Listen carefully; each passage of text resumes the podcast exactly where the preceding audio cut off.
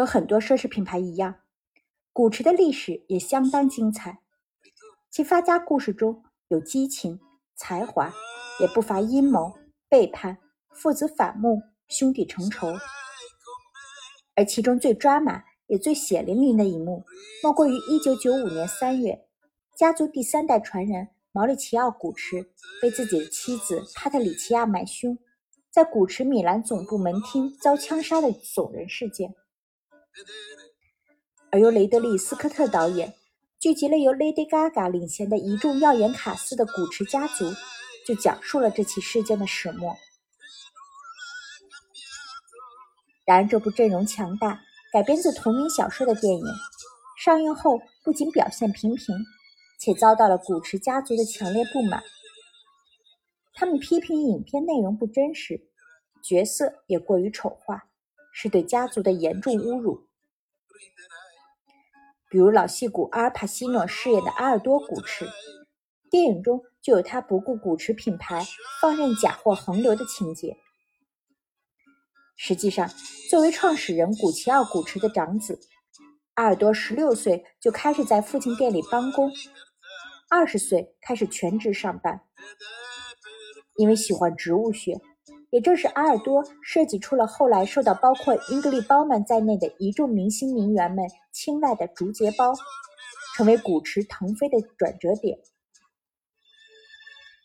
接管古驰后，他更一改父亲谨慎策略，大力开拓疆土，把古驰带入一个快速发展的兴盛阶段。更大的丑化则发生在阿尔多的小儿子保罗身上。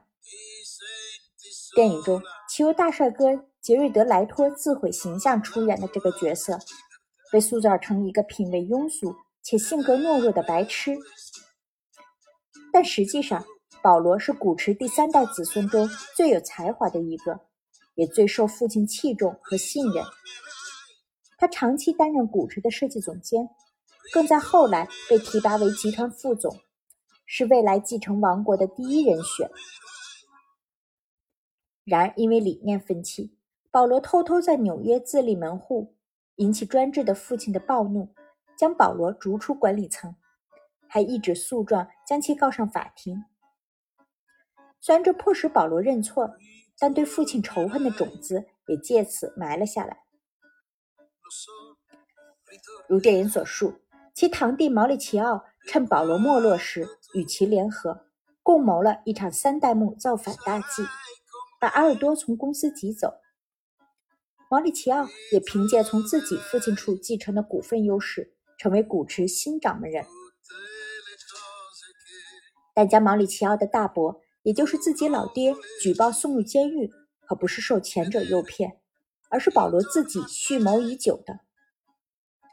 要知道，光举报父亲的录音证据，他就攒了好几年的。里面涉及众多他在董事会上故意向父亲提及的一些没法在台面上讨论的问题。最终，其父阿尔多在八十一岁高龄时因逃税被判入狱一年零一天。可见，真实的保罗是个多么狠的角色。而历史中，保罗同时还举报了其昔日盟友毛里奇奥。只不过后者很快就设法摆脱了逃税罪名，回到意大利重掌公司。这起事件也让毛里奇奥意识到，古驰家的人没一个能靠得住，所以他决定用钱彻底买断堂兄弟们手中的股份。因为生活奢靡，这很快就得到了保包括保罗在内的几乎所有古驰家男人的响应。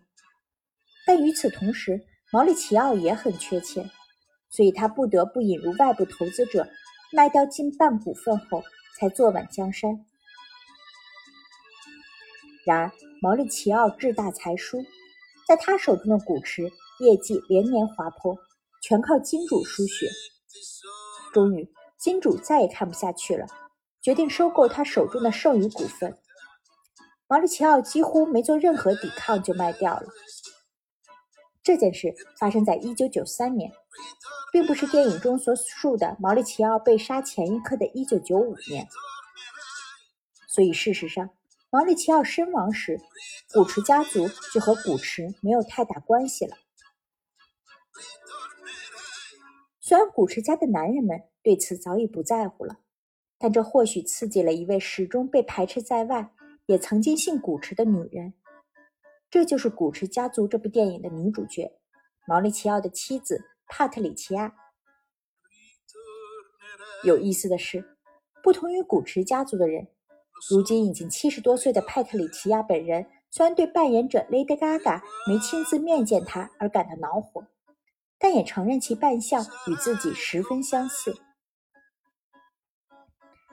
如电影所述，这对昔日爱侣相识于米兰富二代吃喝玩乐圈的一个派对上。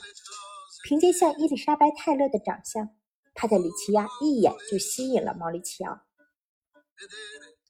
帕特里奇亚十二岁时，母亲改嫁给一位比他大很多的运输业阔佬，这个身世自然让其被毛里奇奥的父亲。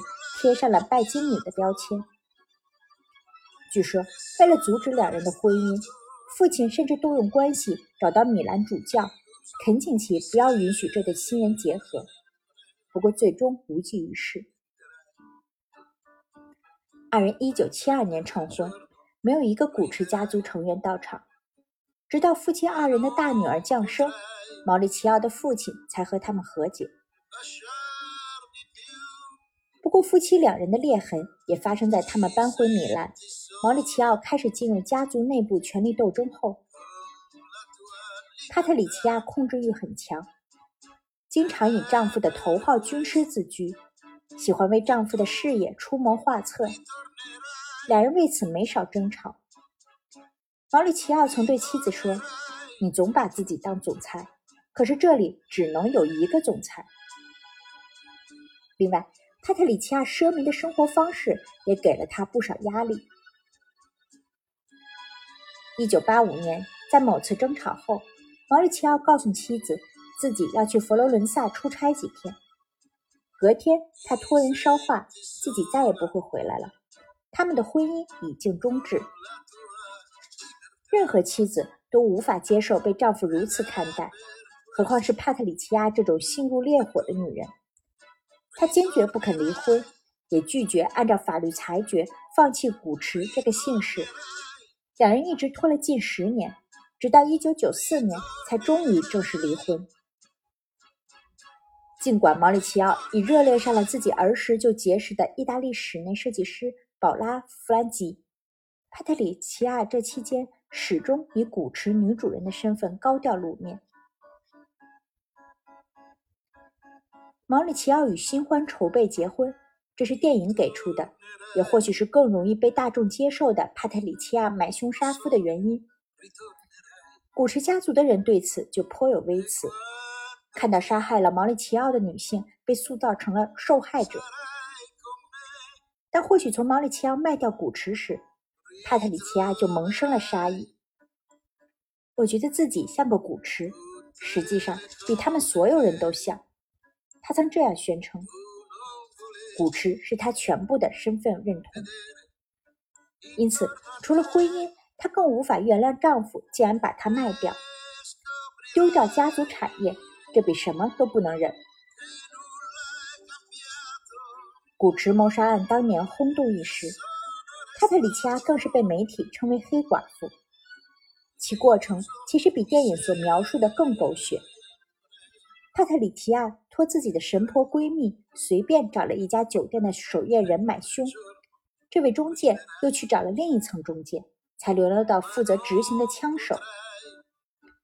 由于买凶尾款一直没付清，两年后，最初那位守夜人居然还打算买凶杀掉帕特里奇亚，结果问错了人，对方直接报警，将他们一网打尽。帕特里奇亚一直不肯认罪。